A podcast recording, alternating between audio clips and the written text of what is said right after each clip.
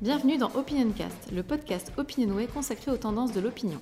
Cette semaine, Bruno Jambard et Frédéric Michaud, directeur général adjoint et directeur des études politiques d'Opinionway, reviennent sur quelques enseignements de la dixième vague du baromètre de la confiance en politique menée avec le CEVIPOF. Bonjour et bonne année, bienvenue dans ce nouvel Opinioncast consacré euh, aujourd'hui au euh, baromètre de la confiance en politique. C'est la dixième vague de ce baromètre que Opinionway réalise pour euh, le CEVIPOF.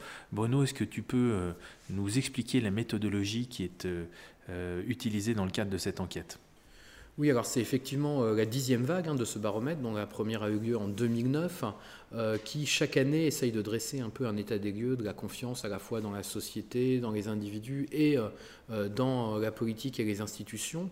Euh, et on réalise l'enquête auprès d'un échantillon représentatif de la population française de 2000 électeurs inscrits sur les listes électorales. Donc c'est un échantillon un peu plus conséquent que d'habitude. Et euh, on la réalise chaque année dans la deuxième quinzaine de décembre, juste avant Noël.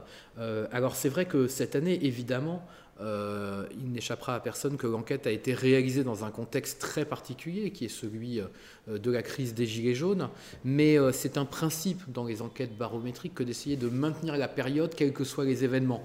Par exemple, en 2015, elle avait été réalisée quelques semaines après l'attentat du Bataclan, donc là aussi dans un contexte un peu particulier. Et puis on sait bien qu'il n'y a pas de contexte pur. Toutes les enquêtes sont réalisées dans un contexte. Problème n'est pas de, décontextualiser ou d'essayer d'attendre le bon moment pour réaliser une enquête parce qu'il n'existe pas, mais au contraire de comprendre comment le contexte influe sur les opinions. Donc là, évidemment, un contexte euh, très marqué par euh, le mouvement social des, euh, des Gilets jaunes.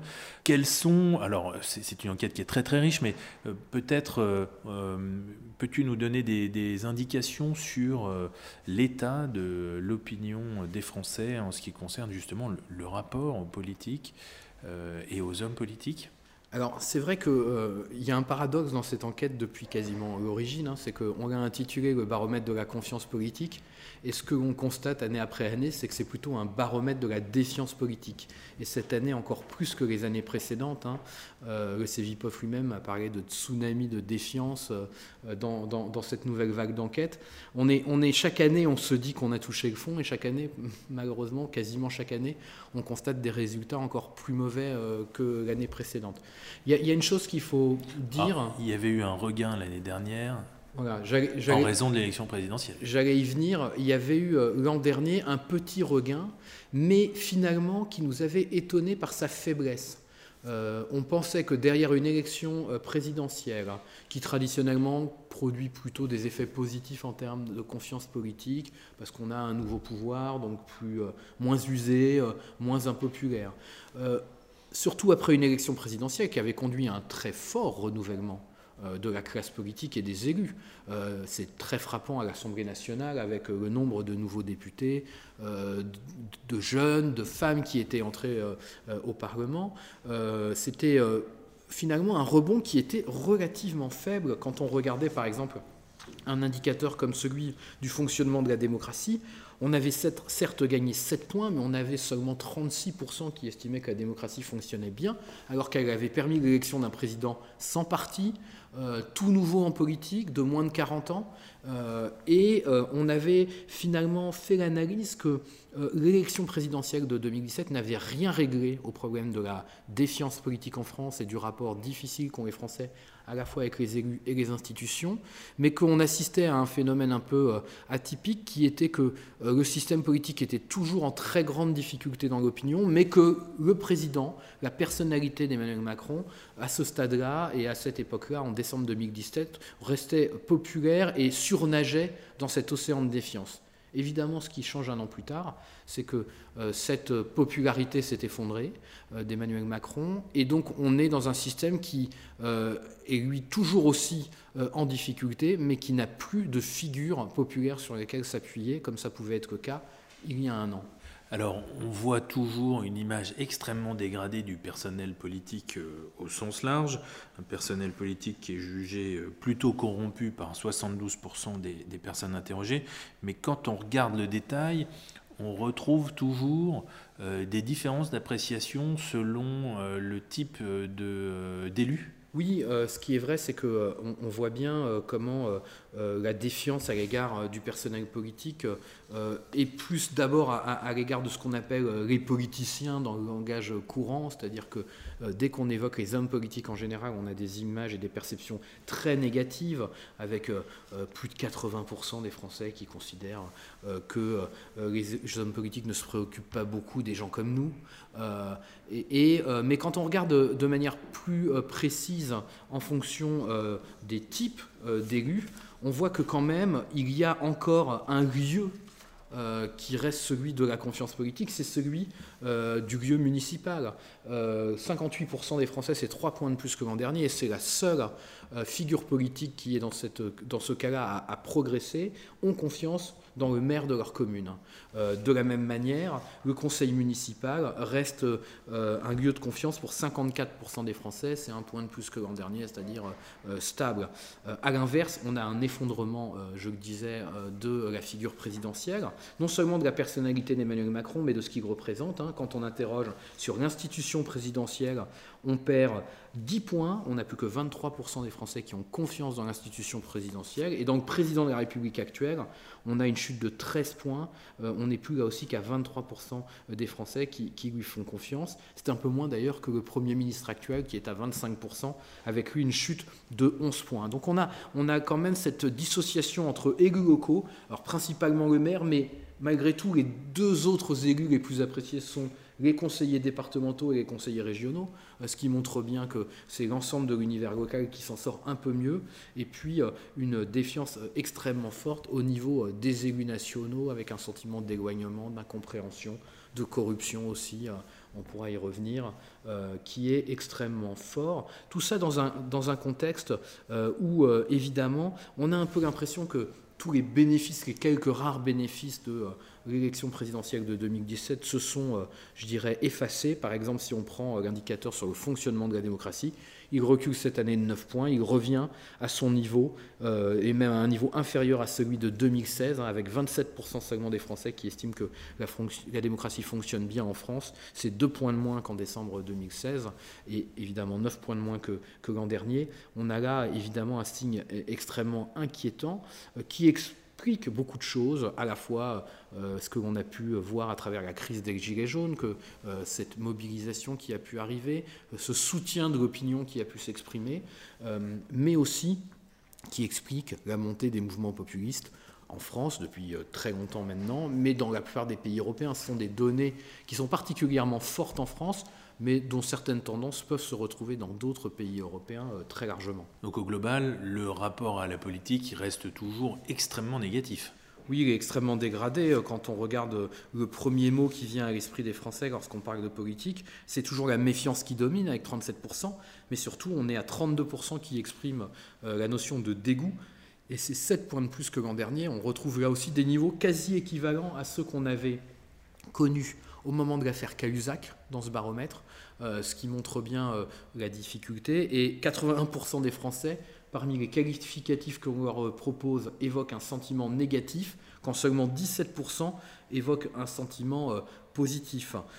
donc on est là face à une difficulté majeure, difficulté d'autant plus incroyable que quand on regarde en revanche l'indicateur sur l'intérêt pour la politique, il ne régresse pas du tout, il est stable, on est à 53%, soit quasiment au même niveau, un deux points de plus que euh, l'an dernier, à l'issue d'une élection présidentielle, donc on reste sur des niveaux très élevés, avec cette situation totalement ubuesque en France, d'un peuple qui continue à s'intéresser massivement à la politique, euh, quand même, euh, et en même temps qui y accorde un crédit de moins en moins important, probablement une des raisons du pessimisme français d'un certain point de vue. On peut dire aussi que c'est plutôt rassurant, c'est pas la politique en elle-même qui est critiquée, mais la politique telle qu'elle est faite euh, actuellement. Le dernier point, c'est que quand on regarde aussi euh, les personnalités, alors cette année on n'en a testé que 4 nominativement, mais euh, ça illustre très très bien cet océan de défiance auquel on fait face. La personnalité qui obtient le plus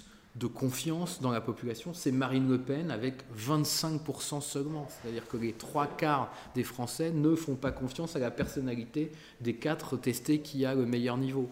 Et le, euh, les, trois autres sont sur des scores extrêmement bas. On a euh, le président de la République, euh, Emmanuel Macron, qui perd énormément par rapport à l'an dernier, puisqu'il n'est plus qu'à 20% de confiance, c'est 16 points de moins. Le Premier ministre est à 22%, 12 points de moins que l'an dernier.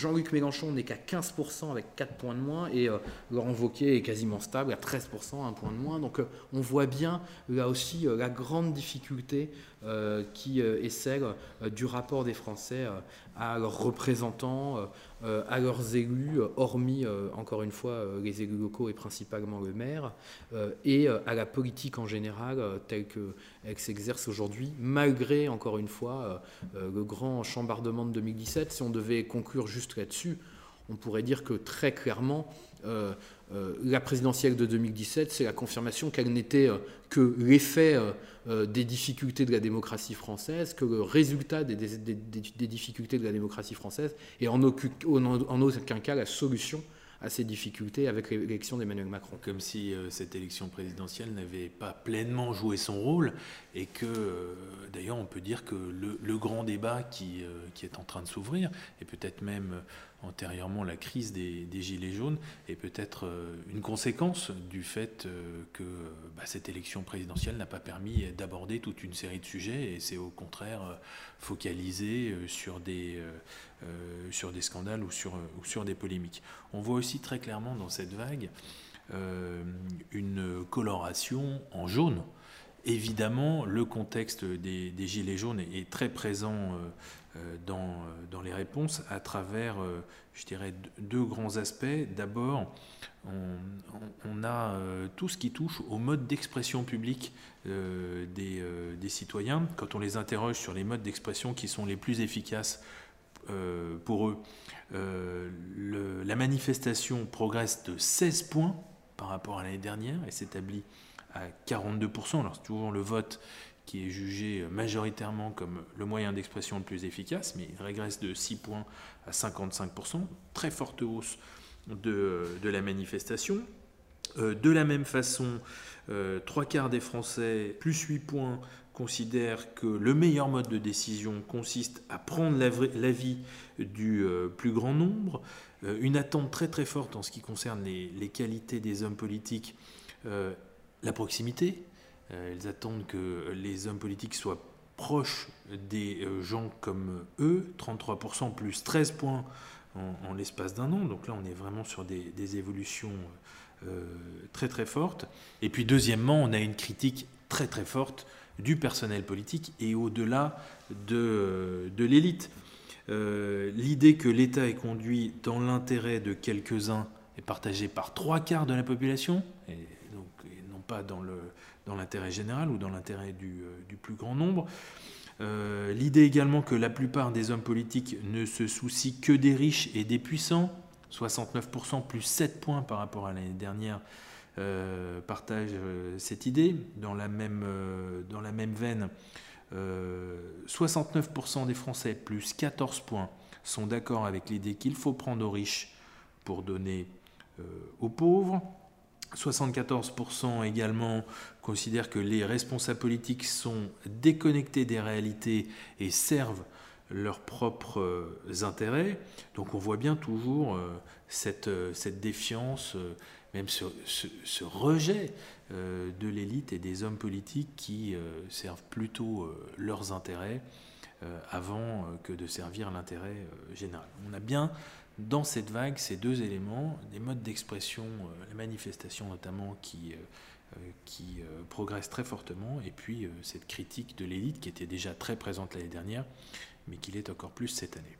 D'ailleurs, dans cette optique-là, très gilet jaune aussi, on voit que la thématique du référendum, qui était déjà très populaire depuis qu'on a introduit ces questions dans le baromètre, euh, continue de progresser, hein, puisqu'on est à 72%, 3 points de plus, qui cette année nous disent que les citoyens devraient pouvoir imposer un référendum sur une question à partir d'une pétition ayant rassemblé un nombre requis de signatures. Hein. on se rapproche là euh, de l'idée de référendum, d'initiative citoyenne, euh, telle qu'évoquée par euh, certains collectifs de Gilets jaunes. Et puis 70%, plus 8 points par rapport à l'an dernier, qui pensent qu'il devrait y avoir des référendums sur la plupart des questions importantes. Donc on voit bien que cette demande face à, la défiance de la démocratie représentative et des élus, d'une démocratie plus directe, elle aussi, évidemment, est renforcée par ce mouvement des Gilets jaunes. Pour terminer, en cette année d'élection européenne, est-ce que nous disposons d'éléments sur euh, le rapport à l'Europe de la part des Français? Est-ce que ce rapport a évolué? Oui, alors on a, on a des, des, indicateurs euh, qui sont pérennes, là aussi dans ce baromètre sur euh, l'Union européenne. Depuis 2011, on pose une question sur le sentiment d'appartenance de la France à l'Union européenne et le fait de savoir si c'est une bonne ou une mauvaise chose. Euh, ce que l'on voit, c'est que, alors qu'on était plutôt dans une phase d'amélioration euh, depuis euh, notamment le vote sur le Brexit et l'élection de Trump en termes de, nombre de personnes qui considéraient que l'Europe était une, une, bonne chose, on était revenu à 45% des Français contre seulement 20% qui considéraient que c'était une mauvaise chose et un tiers des Français qui euh, ne juger euh, l'appartenance de la France ni bonne ni mauvaise. On a une forte chute cette année de nouveau, hein, euh, moins 5 points, ce qui fait que l'écart entre, entre bonne et mauvaise chose s'est beaucoup réduit. Hein. Il était de 25 points l'an dernier, il n'est que de 16 points cette année, puisque 40% seulement des Français considèrent que c'est une bonne chose, contre 26%, c'est 6 points de plus que l'an dernier une mauvaise chose. Tout ça dans un climat un peu paradoxal, hein, qui est que euh, malgré tout, on voit aussi que l'idée européenne reste positive et reste une idée euh, euh, plutôt appréciée en France. On a positionné les Français sur une échelle à l'idée de l'intégration européenne, de ceux qui sont tout à fait opposés à cette intégration européenne sur une échelle de 0 à 10, jusqu'à ceux qui y sont tout à fait favorables. Et on voit que euh, les notes les plus négatives, celles qui dessinent, je dirais, le paysage des eurosceptiques, cela ne représente que 23% des Français, dans le fond, alors qu'à l'inverse, ceux qu'on pourrait qualifier d'europhiles euh, sont 42%. Euh, Donc euh, l'idée européenne reste positive, mais l'Europe telle qu'elle se fait, telle qu'elle se construit, et notamment le sentiment qu'elle est un relais de la mondialisation, dont on voit bien à travers ce baromètre qu'il continue d'inquiéter les Français et qu'il continue à susciter des réactions plutôt de fermeture au monde d'une partie de la population. Euh, reste un sujet majeur. Et donc, euh, on est dans un paradoxe, on le voit, qui pourrait tout à fait expliquer que dans un pays qui reste profondément attaché à cette idée européenne, demain aux élections européennes, on pourrait avoir une majorité de Français qui votent pour des courants politiques qui, eux, s'opposent expressément à la construction européenne. Merci, c'est la fin de cette Opinion Cast.